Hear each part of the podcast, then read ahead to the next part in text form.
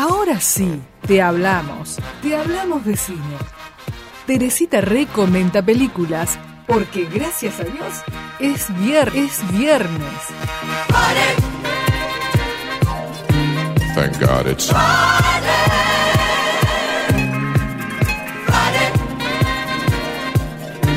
Thank God it's Hola Tere, ¿cómo andamos? Muy bien. Eh, pues estoy tentado de, de decirte que, que fui a ver em, Oppenheimer. eh, pero, pero ah, la película del Sí, científico. ¿Te- sí, ¿Te sí. gustó? Me gustó, pero no, nos iríamos, nos iríamos en, en- en mucho tiempo. La, la dejamos pendiente. Si podés la Bueno. ves, si podés la ves y después la, la comentamos. Eh, Bueno, bueno, bueno. ¿Qué elegiste para, para hoy? Mira, yo preparé dos, pero no tengo tiempo para No tenés tiempo, pero dame la que más te guste. Bueno, la que más me gustó fue Cielo de Medianoche. Cielo de medianoche. De Medianoche, está bien dicho el título, es Cielo de Medianoche, porque siempre ¿Y me dónde? Y dónde- ah, con- acá me dice con George Clooney. Con- claro, exacto, con George Clooney. Lo- es lo- de ciencia ficción. Lo odio a Clooney. Qué facha que tiene. la- la- las mujeres mueren por Clooney. A mí me encanta y me encanta como persona, Mm. el padre también, porque son tan- siempre han estado contra Bush y contra toda esa gente. Yo a veces me bato un, me bato un Nescafé así y, y voy salgo así con, con, con, con la tacita para ver si la gente me confunde, me confunde con John Clooney y, y no, vos sabés que no, no. No, qué lástima, ¿no? No. Bueno, escúchame, vamos, porque yo esta película la quiero lucir. A ver, Escuchame una cosa, dura una, una hora 44 minutos. A vos no te gustan las espaciales, pero esta te va a gustar. eh, de ciencia ficción no me gusta, Tere. Pero bueno, yo tampoco, a todo el mundo, pero después les a, a los que le he contado, todos se entusiasmaron. Ajá. Bueno, este, la dirige Clooney y trabaja él jun- junto a Felicita Jones, que es, me encanta, es una artista joven que ya tiene muchas películas en su haber.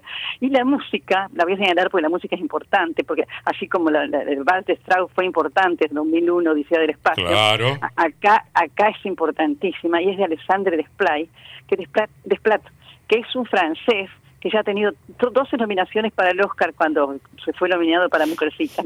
Así que eh, es bueno, es fantástico. Bueno, muestra la implosión de la Tierra en el año 2049, Ajá. gracias a que nadie hizo nada por evitarlo a pesar de que lo anunciaban los cambios climáticos. Está muy bien, Clooney siempre enfoca el tema de- en donde donde hay fuego, ¿no? ajá. En el polo, en el polo ártico, decenas de personas abandonan su centro de estudios de la atmósfera y en medio de la nieve, el viento y el hielo que se va derritiendo, corren hacia los aviones que los trasladarán quién sabe dónde. Solo decide quedarse un hombre mayor, experto en viajes espaciales, porque está esperando el retorno de una nave de exploración que hace dos años salió en una misión. En la huida, una madre pierde una hija de cuatro años que el científico encontrará escondida en la cocina del centro espacial. Mira. La nena que no habla será su única compañía y su responsabilidad cuando deba abandonar el lugar seguro y buscar otro.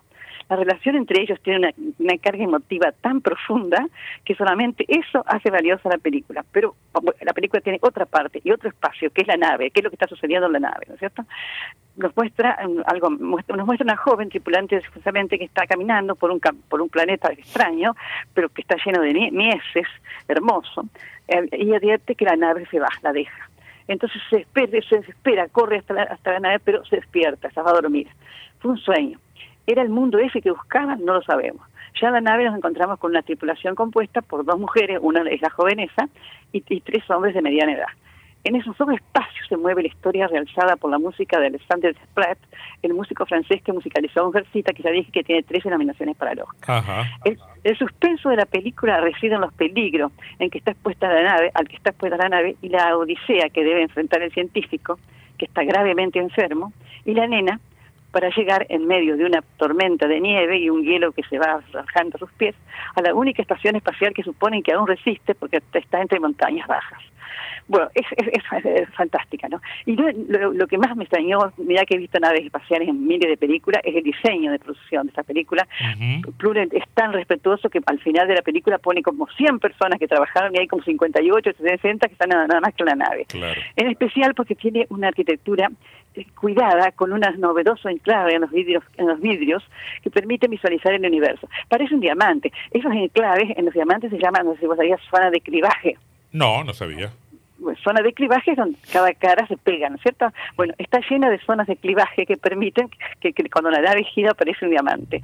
Es excelente la película. Ujú. Eh, Tere, eh, ¿dónde se la encuentra?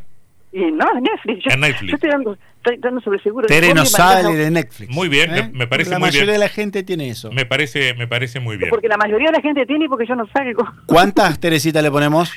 Y yo cinco. Sí, Epa, epa, cinco. muy bien. Eh, me, me encantó tu explicación. No sé si me convenciste de ir a verla. Este, porque es una si la tenés temática. en tu casa, la tenés en tu casa. Mm, Bueno, no sé.